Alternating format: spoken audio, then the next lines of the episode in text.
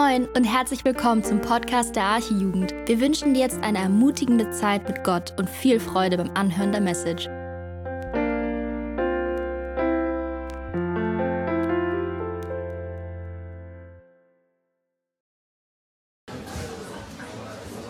So, ihr hört mich sehr gut. Markus stellt mich noch ein. Von mir auch nochmal einen schönen guten Morgen. Also ich merke, es ist jetzt eher eine müdere Menge. Eigentlich sogar ganz gut, denn heute geht es nicht direkt um was Neues, sondern Dinge, die nochmal anders gesagt werden. Also ich glaube, das ist der perfekte Text für die heutige Situation und dennoch genauso wichtig und genauso gut, dass man trotzdem zuhört. Ich werde mich nur ganz kurz vorstellen. Ich bin Julian, ich bin 19 und ich fotografiere nicht so gerne. Ich weiß nicht, ob ihr Menschen seid, die gerne rausgehen und Fotos machen, so von Naturbildern oder so. Bis jetzt habe ich das nicht so viel gemacht, aber ich war ein Jahr in der Schweiz und da hatte ich einige Freunde, die das gerne gemacht haben. Und dann am Nachmittag nach dem Unterricht raus in die Berge. Ich war in den Thuner See, so im Berner Oberland. Das war also optimale Bedingung für jemand, der gerne Fotos macht.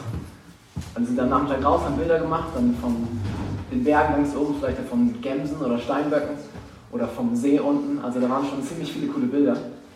Und auch wenn ich sie nicht selbst gemacht habe, ich habe es mir trotzdem gerne angeschaut. Und ich weiß nicht, ob ihr das mal gemacht habt, euch so Bilder angeschaut von krassen Naturphänomenen. Ähm, mir ging es so, dass es mir ziemlich schnell aufgefallen ist, je nachdem, von wo das Bild gemacht wird, gibt es einen ganz anderen Eindruck darauf. Also bei uns den Thuner See, mega cool, mega klar blaues Wasser, aber ob jemand unten steht und ihn von der Seite so fotografiert, ist ganz anders, als wenn jemand von ganz oben auf den Berg auf den See hinabblickt. Also die Perspektive ändert voll, was man sieht, wie man sieht was für Details einem auffallen.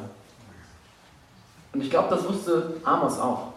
Er wusste, dass eine andere Perspektive uns helfen kann, Dinge anders zu verstehen. Deshalb gibt er uns heute im Text eine andere Perspektive. Amos gibt uns jetzt keine Fotos, die wir irgendwie in den Originalhandschriften so finden zwischendrin. Nee, er gibt uns zwei neue Schreibstile. Er gibt uns Bilder, Metaphern und einen Erzähltext, eine Story, die uns beide helfen sollen zu verstehen, nochmal anders zu begreifen und vielleicht auch tiefer zu verstehen, was es wirklich mit diesem Gericht auf sich hat, was Gott uns wirklich sagen möchte. Deshalb voll die Einladung an euch, hört zu, auch wenn es inhaltlich vielleicht gar nicht so viel Neues sein wird, aber ich glaube, manchmal ist das Beste, Dinge, die man eigentlich schon weiß, neu zu begreifen und tiefer zu begreifen. Lass mich nochmal beten. Vater, danke für dein Wort. Danke, dass du dich uns daran offenbarst. Ich möchte bitten, dass du unsere Herzen jetzt öffnest, dass du durch dein Wort uns veränderst, dass du uns dich neu begreifen lässt, dich neu verstehen, dass du mir hilfst, dein Wort nicht im Weg rumzustehen, sondern dass es den Effekt haben kann, den du möchtest, dass es den heute hat. Amen. Der Text, den wir heute betrachten wollen, ist Amos 7 bis 8. Wir werden direkt gleich mal, also können noch kurz aufschlagen, die ersten sechs Verse gemeinsam lesen.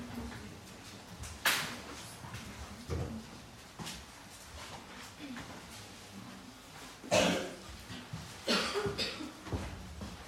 glaube, die meisten haben es, ich fange schon mal an. Also Amos 7, ab Vers 1. So ließ der Herr, Herr mich sehen. Siehe, einer der Heuschrecken bildete, als das Spätgras zu wachsen anfing. Und siehe, das Spätgras kommt nach dem Königsmehl. Und es geschah, als sie das Kraut der Erde ganz abgefressen hatten. Da sagte ich, Herr, Herr, vergib doch. Wie sollte Jakob bestehen? Es ist ja so klein. Der Herr ließ es sich gereuen. Es soll nicht geschehen, sprach der Herr. So ließ der Herr, Herr mich sehen. Siehe, der Herr, Herr rief ein Feuerregen. Der fraß die große Flut und wollte das Ackerland fressen. Da sprach ich, Herr, Herr, lass doch ab. Wie sollte Jakob stehen? Es ist ja so klein. Der Herr ließ es sich gereuen. Auch das soll nicht geschehen, sprach der Herr, Herr. Amos kriegt hier zwei Visionen. Und wenn ihr gut mitgelesen habt, ist euch aufgefallen, die sind ziemlich ähnlich und auch die Aussage ist eigentlich voll gleich. Deshalb werden wir die so ein bisschen parallel anschauen. Also ich schaue Vers 1 und 4, 2 und 5 und 3 und 6. Also habt eure Bibel gerne aufgeschlagen und lest mit. Dann kommt er nicht so durcheinander. Was also sieht Amos in diesem Text? Zuerst sieht er einen Schwarm von Heuschrecken. Dieser Schwarm ist von Gott erschaffen. Im Alten Testament sind Heuschrecken ein typisches Zeichen für Gottes Gericht. Wenn ihr euch an die zehn Plagen erinnert, einer davon ist ein Heuschreckenschwarm. Was machen diese Heuschrecken? Sie fressen das, was man essen kann. Die Folge vom Heuschreckenschwarm ist am Ende eine Hungersnot. Wir sehen hier, dass die Heuschrecken nach dem Königsnehmen kommen. In Israel gab es zwei Ernten. Eine einmal so für den König, also das erste wurde so ein bisschen ihm gegeben, und dann gab es eine, die für das Volk war. Wenn es heißt, dass nach dem Königsnehmen, also zwischen Ernte 1 und 2, die Heuschrecken kommen, dann ist die Ernte vom Volk bedroht. Die Gefahr, die hier genannt wird, ist, das Volk hat nichts zu essen. Das Volk ist von einer gewaltigen Hungersnot bedroht. In Vers 4 sehen wir auch ein sehr bekanntes Gerichtsmittel. Gott schickt Feuer. Auch wenn nicht klar ist, ob er jetzt nur eine große Hitze schickt, die so alles verbrennt, oder wirklich so Feuer, das vom Himmel fällt und da alles verzehrt. So oder so, die Menschen, die das gehört haben, die mussten sofort an eine Story im Alten Testament denken, wo Gott Feuer geschickt hat. Sodom und Gomorra. Das haben wir auch schon in ein paar Predigten gehört. Dieses Volk war so gottlos, und diese beiden Städte, Sodom und Gomorra, dass Gott sie durch Feuer vom Himmel vollkommen ausgelöscht hat. Was also mega spannend ist, Gott will Israel mit Heuschrecken, damit wurde Ägypten gestraft, und Feuer, damit wurde Sodom und Gomorra gestraft. Mit diesen beiden Gerichtsmitteln will er sie strafen. Das waren aber eigentlich Völker, die wirklich schlimm waren. Ägypten hatte Israel versklavt, war gottlos. Sodom und Gomorra war richtig krass, was sexuelle Unmoral anging. Und trotzdem macht Gott keinen Unterschied in der Art und Weise, wie er richtet. Gott sagt hier den Israeliten, eure Sünde ist schlimm. Ihr verdient dasselbe Gericht wie diese beiden. Ich habe wirklich ein Problem mit eurer Sünde. Euer Zustand ist nicht besser.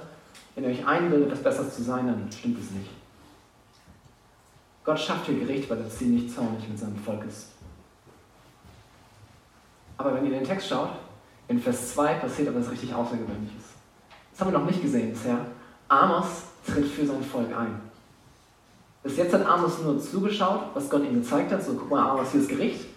Und jetzt kommt Amos und sagt, Herr, Herr, vergib doch.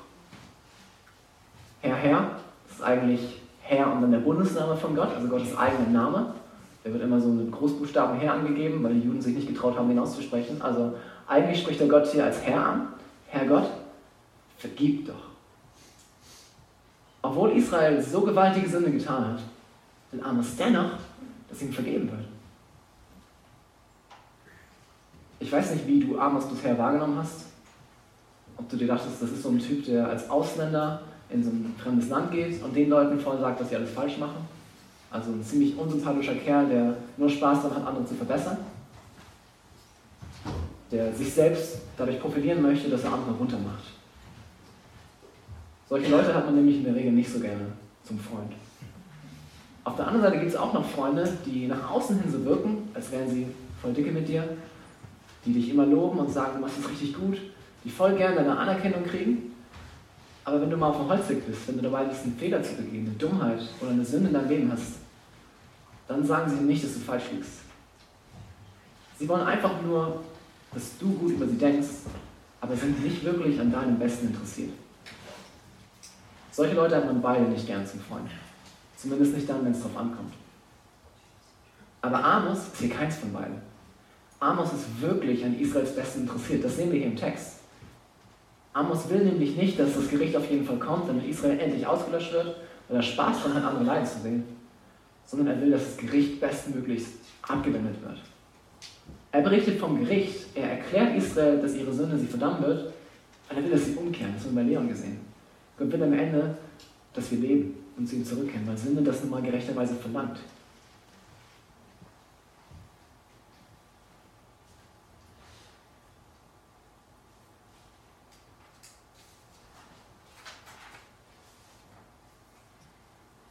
Was genau bittet Amos hier? Er kommt zu Gott und bittet um Vergebung. Amos will jetzt nicht irgendwie krasse Argumente aufziehen, wie Gott die Situation lösen kann. Keine komischen, okay, ein bisschen unter den Teppich kehren oder von mir aus, ja Gott, schon mal woanders hin. Nee, Amos erkennt, dass die einzige Lösung für das Problem von Israel die Vergebung ist. Nur wenn die Sünde aus der Welt geschafft ist, wenn Gott sie nicht mehr ansieht, wenn Gott sie ganz weit weg befördert, nur so kann das Gericht umgangen werden. Die Lösung fürs Gericht ist die Vergebung von Sünde. Wie argumentiert Amos? Wie will er Gott dazu bringen, dass er vergibt? Schauen wir den Text. Er erinnert Gott daran, dass Israel so klein ist. Und das ist eigentlich ziemlich krass. Erinnert euch daran, Israel war gerade in seiner Blütezeit. Diesem Land ging es richtig gut. Sie waren politisch voll stabil, haben sogar ihr Land erweitert, waren wieder so, wie es die letzten Jahre nicht gewesen war. Sie waren reich und sie hatten gerade eigentlich alles, was man brauchen kann, um zu sagen, eigentlich bin ich doch gerade groß. Eigentlich geht es mir ziemlich gut und ich kann sagen, ich bin jemand. Aber Amos argumentiert nicht so und sagt, Gott, schau doch mal, wie groß Israel ist, wie krass es gerade ist. Das kannst du nicht einfach so auswischen. Das ist so ein gewaltiges Volk, das wäre völlig ungerechtfertigt. Nee, Amos erkennt, von diesem unglaublich großen Gott ist Israel völlig klein. Gegenüber diesem Gott hat es nichts aufzubieten. In Wahrheit ist Israel klein. Er versucht es nicht zu verschönern oder irgendwie anders darzustellen, sondern er bekennt sich völlig zu der eigenen Winzigkeit.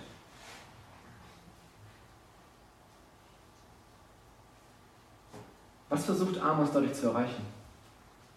Er will nicht Gottes Respekt, nicht so, dass Gott sagt, okay, ja, dann muss ich ja an Israel vorübergehen, wenn es so klein ist oder wenn es so groß ist. Er versucht nicht Gott zu sagen, gut, dass Israel es verdient es irgendwie, dass ich an ihm vorüberziehe, sondern er will Gottes Mitgefühl.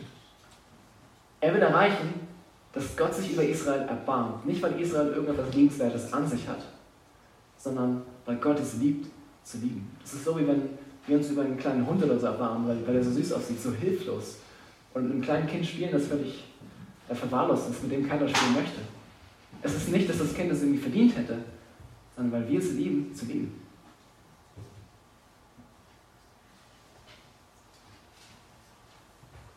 Dann heißt es weiter im Text, Gott ließ sich etwas bereuen. Gott wollte am Anfang gerecht sein. Er wollte das Gericht schicken und das wäre völlig angebracht gewesen. Schon ändert er sein Handeln und zieht es erstmal zurück. Er tut nicht das, was, Amos, oder was er Amos zuerst gezeigt hat. Vielleicht denkst du jetzt, warte mal, Gott weiß doch eigentlich schon alles. Wieso muss Amos ihn hier an etwas erinnern? Ich meine, hat Gott vergessen, dass Israel so klein ist? Und denkt ah, stimmt, Amos, du hast recht, eigentlich wollte ich das nicht so machen, also machen wir jetzt anders weiter? Oder hat er seine Emotionen verdrängt, dass er eigentlich Mitgefühl hat, aber das so beiseite gelegt hat, wie wir manchmal Trauer oder Zorn verdrängen? Musste, Gott, musste Amos das bei Gott irgendwie heraufbeschwören? Wenn das so ist, ist Gott, glaube ich, nicht so allmächtig und allwissend, wie wir bis jetzt dachten. Aber ich kann sagen, es ist nicht so. Wir sehen zum Beispiel aus Nummer 23, 19, dort steht, nicht ein Mensch ist Gott, dass er lügt, noch der Sohn eines Menschen, dass er bereut. Sollte er gesprochen haben und es nicht tun und geredet haben und es nicht halten? Oder Jesaja 46,10, der ich von Anfang an den Ausgang verkünde und von alters her, was noch nicht geschehen ist, der ich spreche, mein Ratschluss soll zustande kommen und alles, was mir gefällt, führe ich aus. Gott kann alles und ist allwissend. Das sehen wir ziemlich klar aus anderen Schriftstellen. Wieso aber steht hier, Gott lässt es sich gereuen? Ich glaube, um das zu verstehen, müssen wir erstmal begreifen, wie krass und groß Gott ist, wie andersartig er ist. Wenn Amos hier schreibt, Gott lässt es sich gereuen, meint er nicht, Gott ist wie ein Mensch, sondern Gott ist sogar so anders und so überhaupt nicht wie ein Mensch, dass wir nicht verstehen, wie er handelt, wenn wir es versuchen würden. Amos nimmt das, wie Gott handelt, und versucht es ein bisschen menschlicher auszudrücken. So bis wenn Gott ein Mensch wäre, würde es so etwas ähnliches sein wie Gereuen. Und diese Wörter würden überhaupt nicht begreifen, was bei Gott irgendwie abgeht. Es ist eine Art Stilmittel, damit wir mehr verstehen können, wie Gott handelt. Eigentlich meint Amos hier nur, Gott fängt an, so zu handeln und handelt dann anders weiter. Nicht, weil er sich anders überlegt hat, sondern weil er es von vornherein so geplant hat. Er wollte Amos Gebet gebrauchen. Er fängt an, er will, dass Amos betet und er will durch Amos Gebet, getriggert durch Amos Gebet, anders weitermachen. Er wollte, dass Amos betet, bevor er rettet. Und ich glaube, hier kann es ziemlich kompliziert werden, sich vorzustellen, okay, ich soll beten, aber Gott hat schon alles geplant und irgendwie, hm. Aber lass dir das mal auf der Zunge zergehen. Gott möchte Gebet gebrauchen, um Gericht abzuwenden. Der unglaublich große Gott nutzt, ganz, uns die Gebete von ganz kleinen Menschen, um Sünden zu vergeben. Ich finde, das kann uns mega dankbar machen für einen gnädigen Gott, der die Option Gnade bereitstellt, der uns überhaupt einbinden möchte, in den Prozess Gnade zu verschenken. Es darf uns mega ermutigen zu sagen, ich bete. Denn ich glaube, das Beste, was du für einen Freund tun kannst, ist zu beten. Gerade wenn du einen Unbekehrten hast, eine unbekehrte Kommilitone oder so, hey, bete. Das ist ein Mittel, das Gott gebrauchen möchte, um Gnade zu geben. Das heißt auch, dass das Beste, was dir passieren kann, ist, wenn jemand für dich betet. Du brauchst Freunde, die für dich beten. Menschen, die für dich vor Gott eintreten. Wir brauchen Menschen, mit denen wir gemeinsam beten. Und ich glaube, das kann uns auch mega dankbar machen für Jesus, der gerade nonstop für uns beim Vater betet. Er ist jetzt bei Gott und was er da tut, wird in Hebräer 7, Vers 25 ausgedrückt. Dort heißt es, daher kann er auch diejenigen völlig retten, die sich durch ihn Gott nahen, weil er immer lebt, um für sie einzutreten. Es gibt Gnade bei Gott. Und ich glaube, voll viel von der Gnade, die wir jeden Tag erleben, erleben wir, weil Jesus für uns betet. Weil er der bessere Arm ist, der wirklich für uns eintreten kann, die ganze Zeit. Wir haben auf der Freizeit schon voll viel davon gehört, dass wir sündig sind.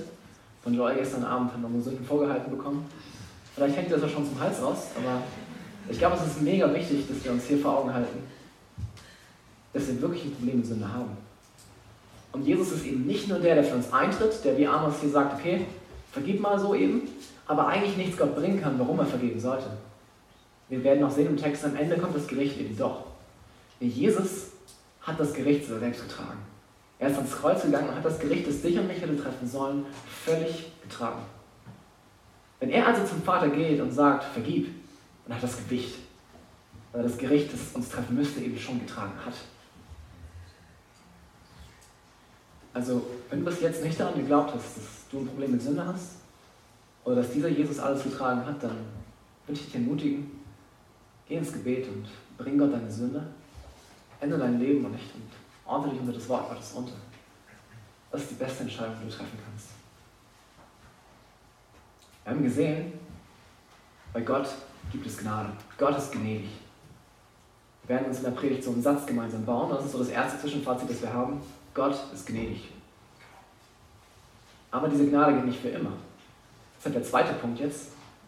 Gott ist nicht für immer gnädig.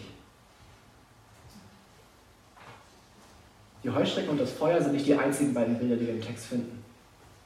In Amos 7, 7 bis 9 finden wir ein Bild, das genauso oder ähnlich gestaltet ist.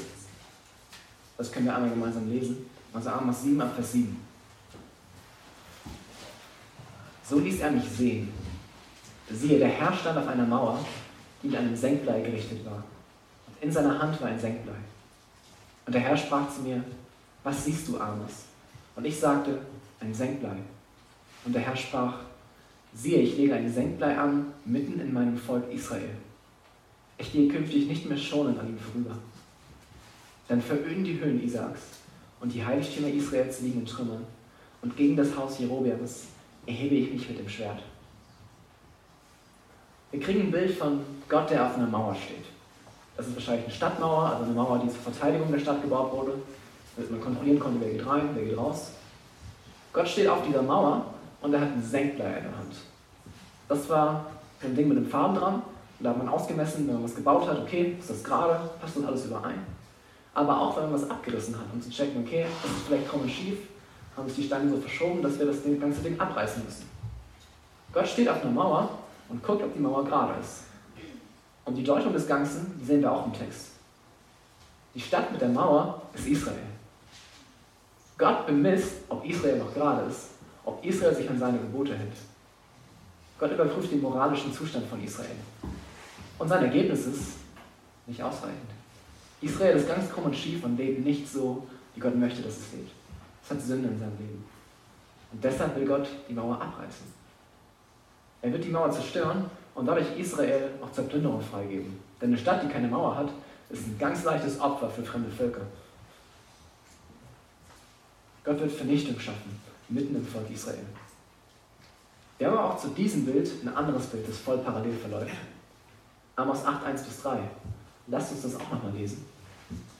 Dort heißt es, so ließ der Herr, Herr mich sehen, siehe einen Korb mit Sommerobst.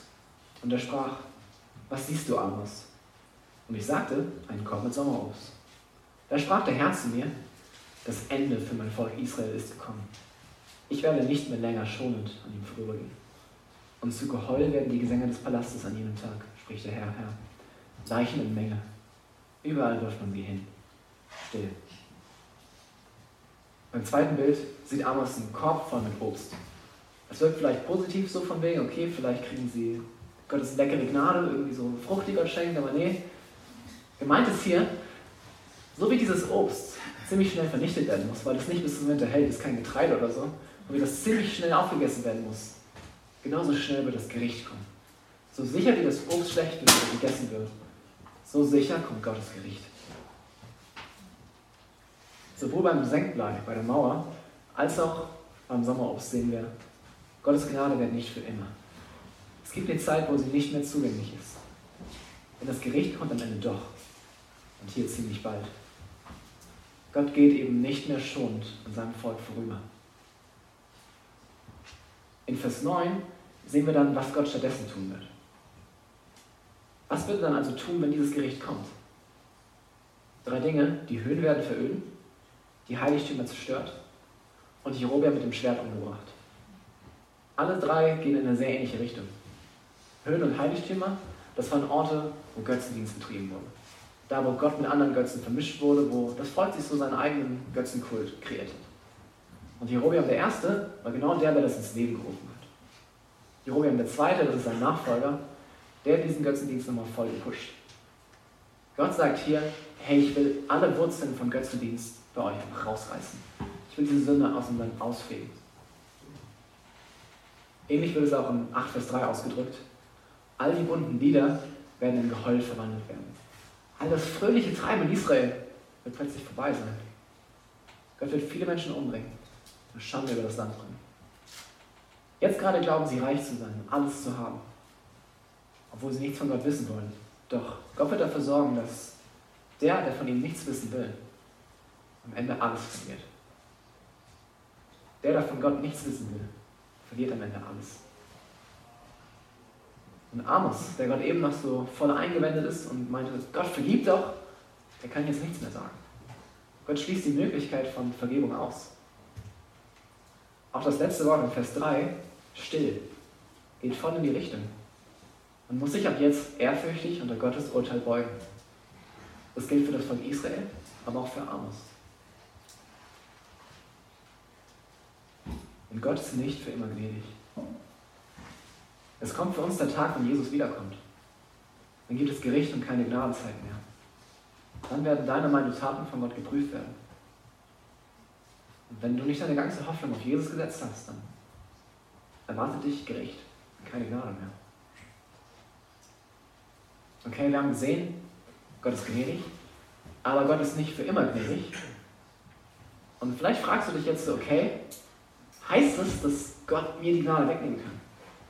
Wenn das Volk Israel am Anfang Gnade bekommen hat und nicht Gericht und dann irgendwann doch noch Gericht kam, kann es sein, dass Gott morgen aufwacht und so denkt, okay, heute nehme ich Person X die Gnade weg. Heute kommt dann doch eben Gericht und wäre ja auch mal gut. Kann es sein, dass deine Gnade bedroht ist? Ich darf dich beruhigen, das ist nicht der Fall.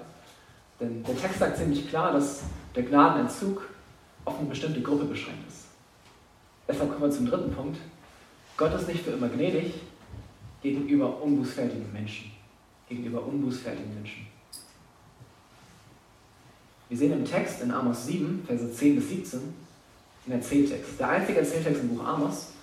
Und da lernen wir jemanden kennen, der so eine Art Typus für uns sein kann, so eine Art Beispiel. Lasst uns den Text gemeinsam lesen. Amos 7, Vers 10. Und Amazia, der Priester von Bethel, sandte zu Jerobeam, dem König von Israel, und ließ sagen, Amos betreibt eine Verschwörung gegen dich mitten im Haus Israel. Das Land kann all seine Worte nicht ertragen. Denn so hat Amos gesprochen, durchs Schwert wird Jerobeam sterben, und Israel wird ganz bestimmt aus seinem Land gefangen wegziehen. Und Amazia sagte zu Amos, Seher, geh, flieh schnell in das Land Juda. Iss dort dein Brot und dort magst du Weissagen. Aber an Bethel sollst du künftig nicht mehr Weissagen. Denn das Heiligtum des Königs ist hier. Und hier ist der Tempel des Königreichs. Da antwortete Amos und sagte zu Amazia, ich bin kein Prophet und bin kein Prophetensohn, sondern ein Viehhirte bin ich und ein Maulbeerfeigenzüchter. Aber der Herr holte mich hinter dem Kleinvieh weg. Und der Herr sprach zu mir, geh hin, weissage meinem Volk Israel. Und nun höre das Wort des Herrn. Du sagst, du sollst nicht weissagen über Israel und sollst nicht reden über das Haus Isaak. Darum, so spricht der Herr, deine Frau wird zur Hure werden in der Stadt und deine Söhne und deine Töchter werden durch Schwert fallen. Dein Land wird mit der Messschnur verteilt werden und du selbst wirst in einem unreinen Land sterben. Und Israel wird ganz gewiss aus seinem Land gefangen wegziehen. Wir lernen hier einen Mann namens Amazia kennen. Der stand im Dienst des Königs. Er war Hohepriester von diesem falschen und götzendienstlichen Heiligtum in Bethel. Und er mochte ganz und gar nicht, was Amos so prophezeit hat. Er war unzufrieden. Er wollte das nicht gerne hören. Er sieht Amos nicht als gottgesandten Prophet, sondern als eine Bedrohung für das Königshaus. Er sieht in Amos jemanden, der eine Verschwörung anzetteln könnte. Und was hat Amos ganz am Ende vom dritten Bild gesagt? Er hat gesagt, gegen das Haus Jerobeams erhebe ich, Gott spricht hier, erhebt Gott sein Schwert. Also ja, Jerobeam wird wohl irgendwann sterben. Aber Amos hat nicht gesagt, dass er der ist, der Jerobeam umbringen wird. Oder dass er das jetzt sofort tun wird. Dennoch schickt Amaziah einen Boten an Jerobeam. Er gibt ihm eine ziemlich unvollständige Wiedergabe von dem, was Amos wirklich gesagt hat und will, dass der König aktiv wird und Amos des Landes verweist. Aber wie es aussieht, hat der König nicht reagiert und deshalb wird Amazia hier selbst aktiv. Er fordert Amos auf, das Land zu verlassen, irgendwo anders hinzugehen und dort in Ruhe zu prophezeien. Amos soll ihn bloß in Ruhe lassen. Denn Amazia denkt, Amos ist nicht ein Prophet Gottes, sondern jemand, der sein Geld verdienen will. Amazia war jemand, der den falschen Heiligtum gedient hat, der es gemacht hat, um Geld zu verdienen, einfach um ein bisschen Wohlstand zu kriegen. Er hat es aus selbstsüchtigen Motiven getan. Und er überträgt das auf Amos. Er denkt, Amos ist genauso jemand, der vielleicht von Leuten aus dem Südreich gesandt ist. So, Amos, gehen wir ins Nordreich und erzählen dir das und das und das. Dann haben die ein bisschen politische Unruhe und vielleicht kriegen wir davon Gewinn. Denkt, Amos ist jemand, der von anderen dafür bezahlt wird, zu prophezeien. Aber er liegt hier so falsch. Ab Vers 14 gibt Amos ihm die Antwort, in der er korrigiert, warum Amazia so dermaßen daneben liegt mit diesem Vorwand. Amos erklärt, ich bin kein Berufsprophet. Ich bin auch kein Prophet in Ausbildung und ich brauche dein Geld nicht. Ich mache das nicht, um Geld zu verdienen, sondern ich mache es, weil Gott mich dazu beauftragt hat. Amos sollte genau an diesen Ort gehen, in Bethel, da wo Amazia ihn weghaben will. Und in dieses Heiligtum, zu diesem König, die alle dort versammelt sind, zu den Leuten soll er sprechen. Und schon vorher, das haben wir schon gesehen im Text, hat Amos sein Reden gerechtfertigt. Wenn Gott sich ihm offenbaren muss, dann ist es eine, wenn Gott sich ihm offenbart, dann muss er reden. Das ist ein Automatismus. Amos 3, Vers 8 zur Erinnerung. Dort steht, der Löwe hat gebrüllt. Wer fürchtet sich dann nicht? Der Herr, Herr hat geredet. Wer weiß, sagt dann nicht. Amatia ist nur auf Gewinn und Wohlstand aus. Er denkt, Amos wäre das auch. Aber das ist nicht so. Amos möchte wirklich Gottes Wort verkünden. Er will Gott dienen. Und deshalb schreckt er auch nicht davor zurück, Amatia laut und klar das Gericht zu verkündigen. In Vers 17 sehen wir, was die Strafe ist, die Amatia erwartet. Schande, Schande, Schande. Seine Frau wird wahrscheinlich vergewaltigt werden, seine Kinder ermordet. Er selbst wird aus dem verheißenen Land weggeführt werden und dort sterben. Amatia wird all das kriegen, was sich überhaupt nicht gehört. Er wird somit Unehre überhäuft werden. Und das lernt uns, dass die Menschen, die Gott zum Schweigen bringen wollen, Schande zu erwarten haben. Diesen Menschen geht es schlecht. Sie werden beschämt werden. Und dafür ist Amatia ein Beispiel, das wir, glaube ich, unsere Zeit übertragen dürfen. Wer sich gegen Gott widersetzt und sein Wort nicht hören will, der wird am Ende zutiefst beschämt werden. Und dann sagt Amos ganz am Ende von Vers 17 noch das folgende. Und Israel wird gewiss aus seinem Land gefangen wegziehen. Auch wenn Amatia sich wünscht, dass das nicht passiert, wenn er alles dafür gibt, dass Amos zum Schwein gebracht wird und bloß nicht das eintritt, was er prophezeit, Gott tut es am Ende doch. Obwohl Widerstand da ist, der diese Worte nicht eintreffen lassen will, wird Gott, sie genauso ausführen. Obwohl es Menschen gibt, die sich dem widersetzen, kommt Gott zu seinem Ziel. Er wird sein Gericht schicken, ob wir es wollen oder nicht. Wenn man so in die Welt schaut, kann man, glaube ich, ziemlich schnell erschüttert sein über Sünde, die da passiert. Ich bin es zumindest manchmal. Gerade im Ukraine-Konflikt oder auch noch in Myanmar, Afghanistan oder Nordkorea oder all die ganzen anderen Krisenherde. Da ist so viel Sünde, so viele Menschen, die sich Gott widersetzen, die von Herzen Böses tun. Vielleicht hast du persönlich in deinem Leben Schlimmes erlebt, Dinge durchgemacht, die,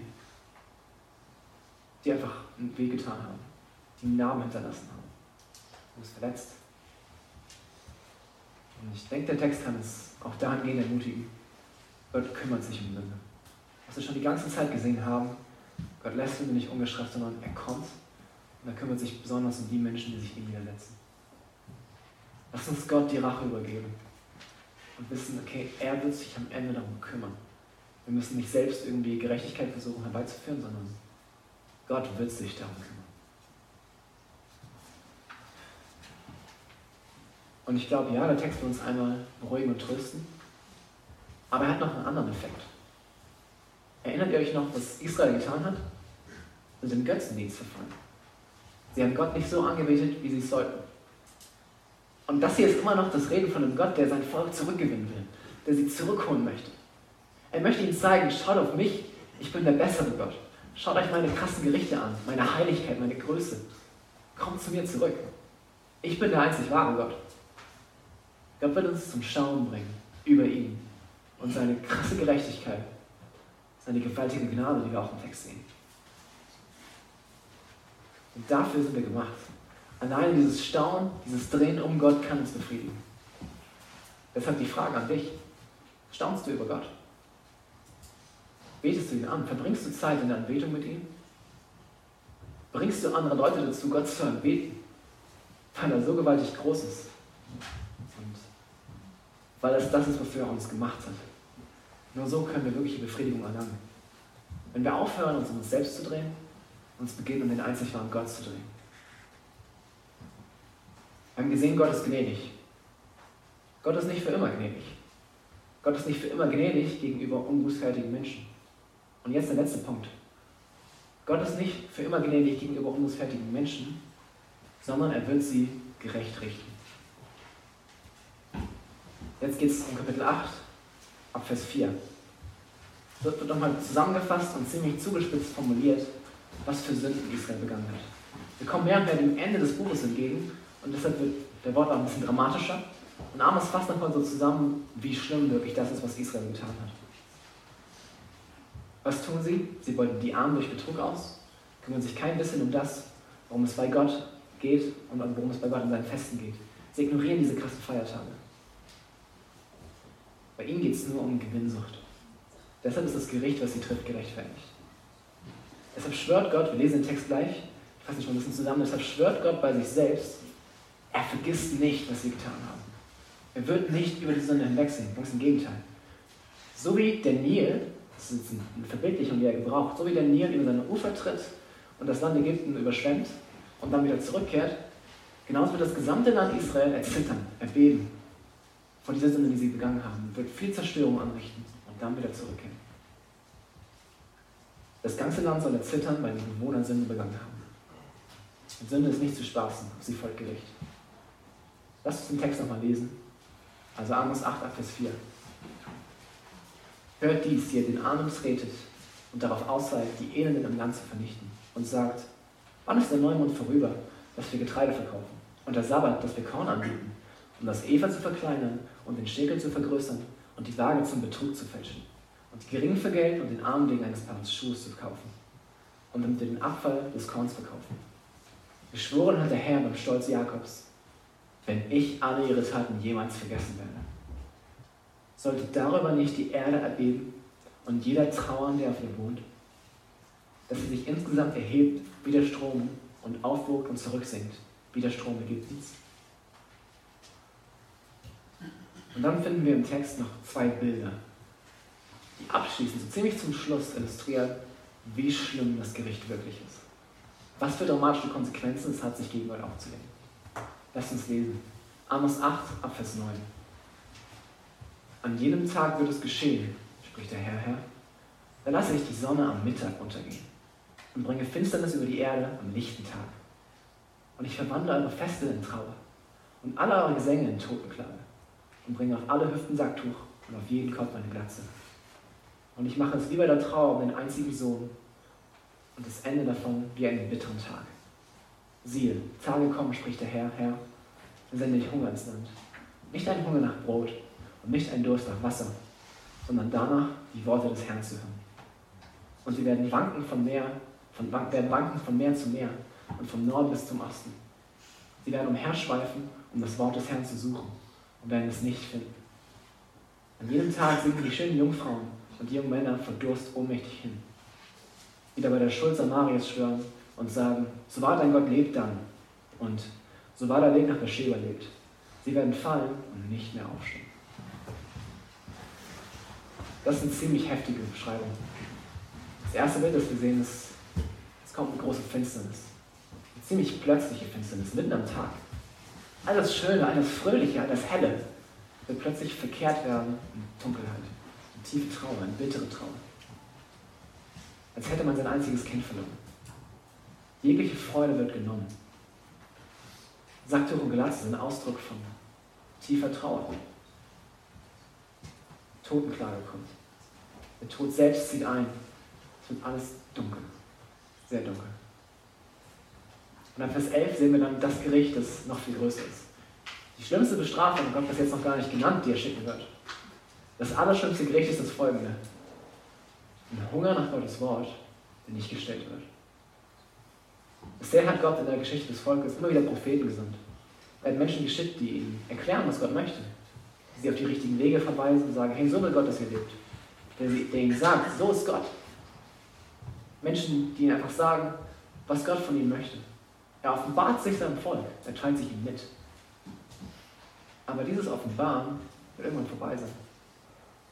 Es kommt eine Zeit, der Gott nicht mehr zu diesem Volk reden wird.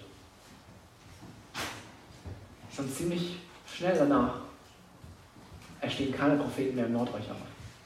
Es gibt keine Menschen mehr, die dem Volk Israel sagen, so möchte Gott, dass ihr lebt. Das ist das Wort Gottes. Zusammengefasst, Gott wird sich nicht mehr mit dem Volk reden, wird nicht mehr mit dem Volk reden. Er kommuniziert nicht mehr damit. Es herrscht Funkstille zwischen Gott und dem Volk. Die Menschen werden überall nach Gott suchen. Sie werden überall nach einer Offenbarung verlangen. Von einem Meer zum anderen, vom Norden bis zum Osten. Ich soll nur sagen, überall suchen sie. Aber sie finden es nicht. Jetzt fangen sie an zu begreifen, dass sie die ganze Zeit nichts anderes gebraucht haben als Gottes Wort. Sie fangen an zu verstehen, dass das ist, was sie wirklich benötigen, aber dann ist es zu spät. Die Menschen, die jung sind, also hier im Text als Jungfrauen und junge Männer beschrieben, die vielleicht auch am kräftigsten sind normalerweise, von der Gesellschaft so, die körperlich noch am besten das können, die werden sterben, die werden verhungern, weil sie sich auf falsche Götter berufen. Wenn die vernichtet werden, wie viel erst der gesamte Rest? Gott entschließt sich dazu, nicht mitzureden. Dann, wenn sie seine Verheißung am dringendsten brauchen, ist er weg. Leute, ich glaube, es ist ein unglaubliches Privileg, Gottes Wort zu hören. Pastoren zu haben, die es verkündigen, Freunde zu haben, die einen daran erinnern und auch eine Bibel-App zu haben, um den Vers des Tages nachschlagen. Aber wie reagierst du auf dieses Wort? Liebst du es? Verlangst du danach? Oder verachtest du es eigentlich und sagst, ach, das ist nicht so wichtig? Wenn du der bist, der es verachtest, dann muss ich dir sagen, es kommt eine Zeit, wo du es bereuen wirst, dass du es verachtet hast. Wo Traurigkeit und ein unstillbarer Hunger nach diesem Wort dein Herz verzerren wird. Und der Entzug von Gottes Wort ist letztendlich der Entzug von Gott selbst. Gott ist so gnädig, das haben wir gesehen. Es gibt die Möglichkeit der Vergebung, der Gnade. Lass uns diesen Gott feiern, lass uns ihn anbeten. Weil es bei ihm die Möglichkeit gibt, Vergebung zu erfahren. Dass das Gericht nicht kommen muss, sondern wir zu ihm zurückkommen können und nicht das Gericht tragen müssen. Aber Achtung, er ist nicht für immer gnädig. Es kommt die Zeit, wo Menschen, die nicht ihre Schuld bekannt haben und nicht Vergebung gewollt haben, sie auch nicht mehr bekommen können. Und dann wird er bestrafen. Lass mich noch zum Abschluss beten. Vater, ist es wir wieder mal über dein Gericht sprechen durften. Darüber, was die Menschen erwartet, die sich von dir abwenden. Keine Vergebung suchen und ihr Leben nicht ändern wollen, die nicht Buße tun wollen. Ich möchte bitten, dass du, falls es solche Menschen unter uns gibt, gibt es, du sie zur Umkehr berufst, dass sie nicht dabei sind, wenn das Gericht kommt, sondern Herr, dass du diesen Menschen ermöglicht, deine Gnade zu schmecken und sich einmal an dir zu erfreuen, immer dabei zu sein, wenn diese unglaublich große Freude darüber, dass du alles getragen hast und die Freude darüber, statt Gericht ewige Herrlichkeit zu kriegen. Wenn diese Freude uns betrifft, lass doch diese Menschen dabei sein. Ich möchte lieber für uns alle bitten, dass wir neu lernen zu staunen mit deiner Gnade, deiner Größe, deiner Herrlichkeit. Dass du uns zu Menschen machst, die beten. Zu Menschen, die dich lieben und von Herzen uns. Amen.